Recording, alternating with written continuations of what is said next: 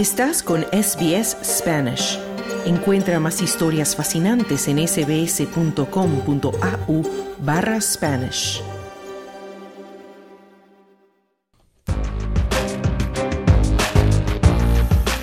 Australia.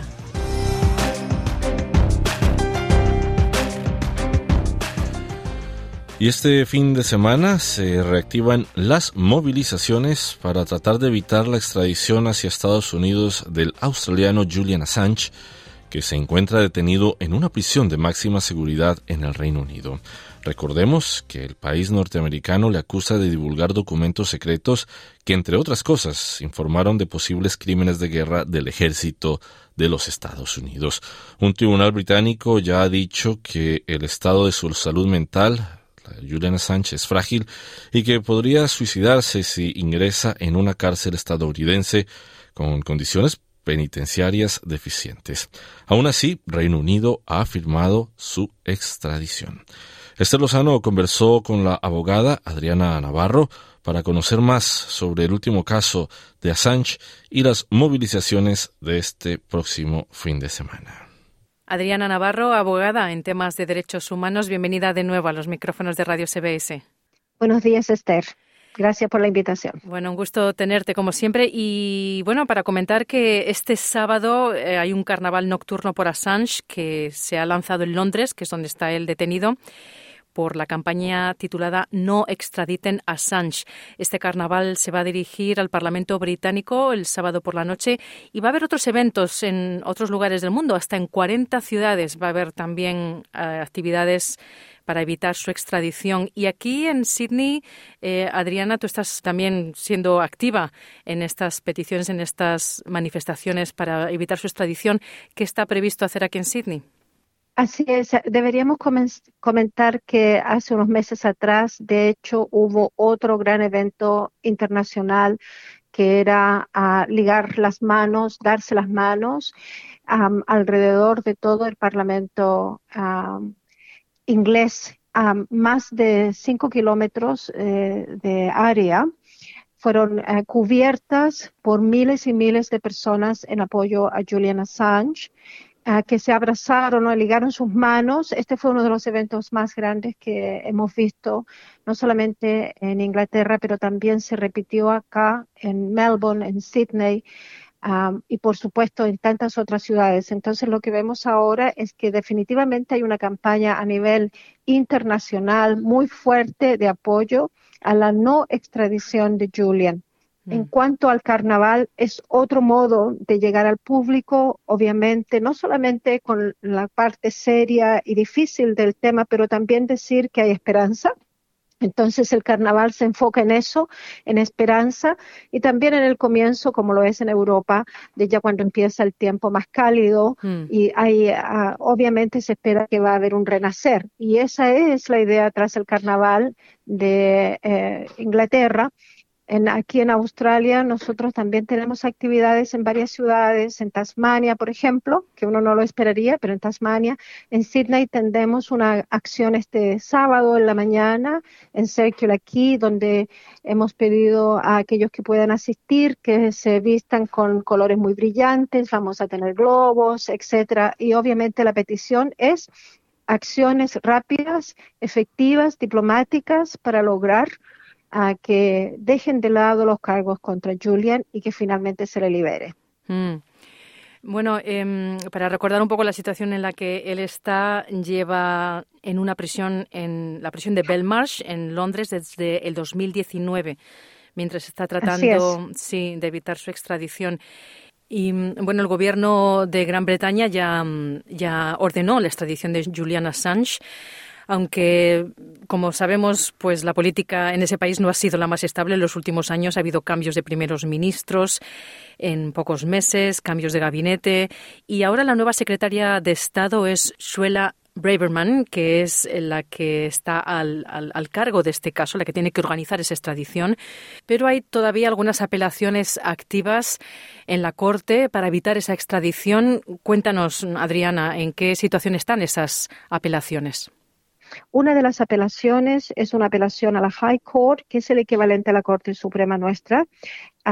Y esa está pendiente. Todos los argumentos ya fueron presentados, uh, muchas pruebas nuevas. Um, son argumentos bastante contundentes que se refieren, por ejemplo, a la intención de la CIA, uh, liderada por Mike Pompeo, de primero espiar, segundo secuestrar y finalmente asesinar a Julian Assange. Mm. Uh, todas esas pruebas fueron presentadas en esta apelación el hecho también de que hay otros eh, eh, individuos e instituciones que tenían la misma información que Julian y que publicaron la información que publicó Julian antes de Wikileaks y a esas personas no se les ha eh, procesado.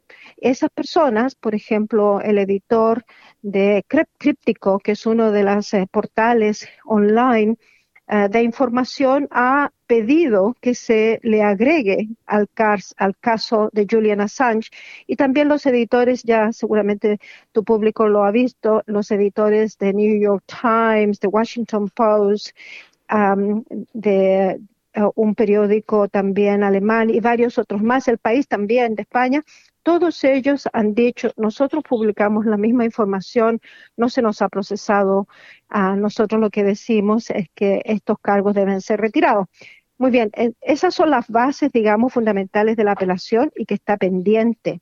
No tenemos todavía una decisión de si se admite o no se admite y si se escucha o no se escucha esa apelación. Separadamente de eso, Julian también, su equipo legal también presentó una apelación a la Corte de Derechos Humanos Europea. Esa Corte rige todavía la situación de derechos humanos en Inglaterra, porque Inglaterra es signatario de la convención ah, eh, que le da competencia al tribunal. No se ha retirado de la convención. Yo sé que Priti Patel y Boris Johnson tuvieron la intención de hacerlo, pero no se ha logrado y eso está un poco detenido en ese sentido, Suleiman podría ser útil porque eh, pienso que las señales que está dando Inglaterra en este momento es que quiere permanecer o tener lazos más fuertes con Europa. Mm. Pienso que es posible que sigan eh, siendo ah, regidos o que deban aceptar algún tipo de determinación de la Corte Europea, pero todavía no la tenemos. Ahora, todo esto sugiere alguna resolución después de muchos años, Esther. Y esa es la dificultad y el problema. Tenemos a una persona, a Julian, una persona con situación de salud precaria, con muchas dificultades. Hace muy poco atrás tuvo un mini infarto cerebral, mm. ¿no? Es muy delgado, tiene problemas de respiratorios, etcétera. Y lo que queremos entonces es una solución política, no una solución legal, la cual podría tomar muchos años y no se sabe si él va a poder sobrevivir esa espera. Mm. Y ahora que hablas de la parte política, mm, el primer ministro australiano Albanese, eh, bueno, ha admitido que abogó personalmente contra la extradición de Assange ante Estados Unidos con la esperanza de que se concluyera el asunto, aunque tampoco ha revelado mucho de con quién habló, ni en qué términos, ni nada y tampoco sabemos si habló con, Joe Biden en la cumbre del G20 donde se vieron cara a cara. Vamos a escuchar lo que decía el primer ministro. Esto fue en diciembre del año pasado, en el 2022, durante el turno de preguntas en el Parlamento. I some time ago made my point that enough is enough. It is time Hace algún tiempo dije que ya es suficiente, es hora de que este asunto llegue a una conclusión. El Gobierno continuará actuando de manera diplomática, pero puedo asegurarle al miembro de Kiyon que esto lo planteé personalmente con representantes del Gobierno de los Estados Unidos. Mi posición es clara y se la he dejado clara a la Administración de los Estados Unidos que es hora de que se ponga fin a este asunto. Este es un ciudadano australiano. Como dije, no tengo simpatía por las acciones del señor Assange en una amplia gama de asuntos, pero continuaré abogando, como lo hice recientemente en las reuniones que he sostenido. Así que agradezco a la diputada por su pregunta y por su interés genuino en esto, junto con tantos ciudadanos australianos que me han contactado sobre este tema, decía Albanese. ¿Tenéis alguna información vosotros, Adriana, de, qué se está moviendo de parte del gobierno australiano por detrás, me imagino, porque estas cosas no se quieren hacer muy públicas. Eh, ¿Tenéis información de algo y hasta qué punto también hay esperanza de que el gobierno de Albanese esté más inclinado a ser más activo para evitar su extradición? Pensamos que el mensaje que ha dado nuestro primer ministro es altamente importante. Él se refirió a este tema como que era suficiente, que debe ponerse término de una vez por todas a este proceso. Sin embargo, vemos también que hay una situación de tira y afloja con su gabinete, porque la ministra de Relaciones Exteriores, eh, la senadora Penny Wong ha dado señales en contrario. Ella, por ejemplo, aun cuando repite que es suficiente que hay que poner término a esta situación, dice que Australia no intervendrá de ningún modo y que no puede hacerlo. Eso la verdad es que es contradictorio porque vemos a la misma ministro interviniendo por otros personajes, por otros individuos y ciudadanos australianos, por ejemplo, en, el caso de China, mm. no, en el caso de Irán, pero no así en el caso de Julian Assange. Todavía parece ser que Julian sigue siendo para algunos miembros del gobierno de Albanese un tema eh, de disgusto Ah, lo cual es erróneo, obviamente, porque no debemos concentrarnos en, el individuo, si es el individuo el que te desagrada o no, sino que en principios fundamentales, porque aquí lo que estamos viendo es la protección de la libertad de expresión, no la libertad de prensa. Ah, y así lo dicen los grandes medios de comunicaciones internacionales. Mm. Y también debería destacar, así lo dicen nueve de nuestros presidentes latinoamericanos eh, del mundo latinoamericano quienes han intercedido frente a John Biden por Julian Assange, lo cual es extraordinario. Nueve entonces de los presidentes eh, latinoamericanos han escrito o han conversado o han tenido reuniones con John Biden y sus eh, altos personeros solicitando la libertad de Julian Assange. Y eso es lo que nosotros también esperamos, una acción más fuerte, más eh, determinada, más más eh, de peso de nuestro primer ministro Albanese. Mm. Seguimos insistiendo en eso. El grupo de parlamentarios eh, federales en Australia que apoyan la libertad de Julian Assange crece día a día. Tenemos más eh, miembros allí, gente más dispuesta a hablar sobre el tema. Y en este momento también hay una campaña donde le pedimos a los ciudadanos que se aproximen a su miembro del Parlamento y conversen de, este tema. Es una campaña muy simple, todas las eh, los, puntos a tratar están allí disponibles para, para ustedes, para tu audiencia, si desean ayudar en esta campaña. Dice a, quién pueden eh, contactar para conversar del tema, cuáles son los temas a tratar y también les pide, por supuesto, que compartan lo conversado en los medios sociales. Mm.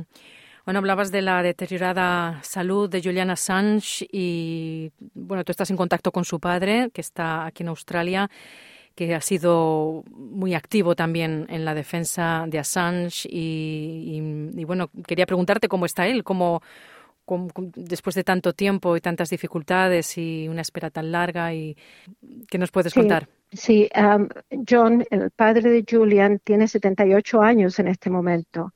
Es una persona obviamente eh, anciana.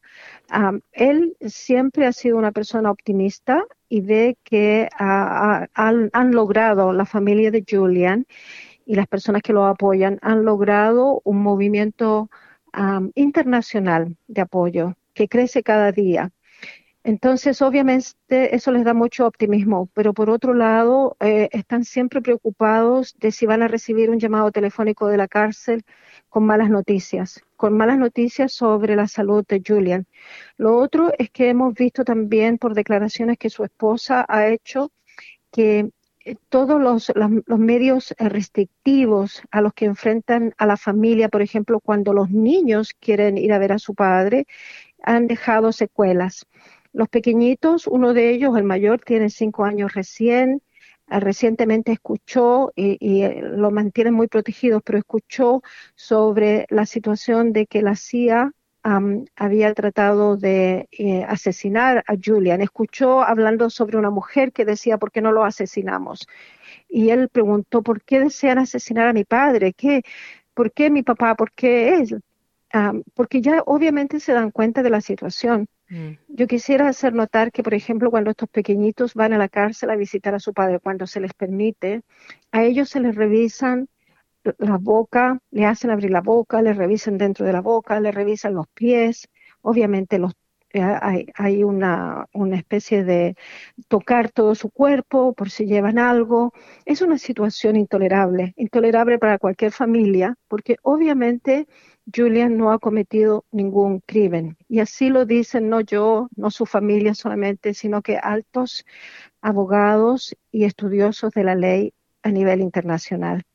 Es una situación insostenible que debe terminar, como lo dice nuestro primer ministro, pero no debemos esperar más. Eh, aquí hay mucho para perder, mucho para en términos de la vida de Julian y también en los principios básicos de derecho a la libre expresión. Entonces no debemos retrasar más esta situación y las acciones que tome nuestro primer ministro deben ser decisivas y prontas. Mm. ¿Tú en lo personal tienes esperanzas, Adriana? La verdad es que tal como lo dice su padre, con optimismo, con esperanza, simplemente porque vemos el crecimiento del apoyo a, nivel mundial de, por Julian. Sin embargo, preocupada siempre porque la salud de él es muy precaria. Y ya son muchos años donde no ha disfrutado del sol. Sigue estando en una celda aislado de 2,2 metros por 3 metros. Imagínate vivir así para una persona.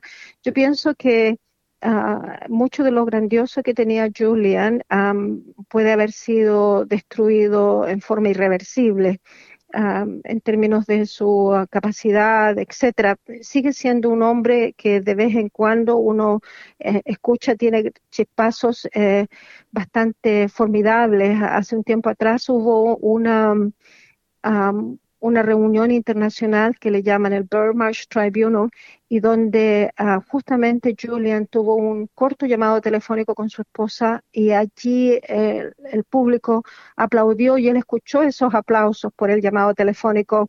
Obviamente para él fue muy, muy importante ah, y lo ayuda, pero por otro lado, eh, nosotros no mm, estamos siempre preocupados, preocupados de que ah, sentimos de que en cualquier momento podría haber un revés en su situación de salud.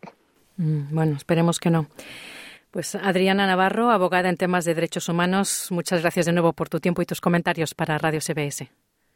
Gracias, Esther. Dale un like, comparte, comenta. Sigue a SBS Spanish en Facebook.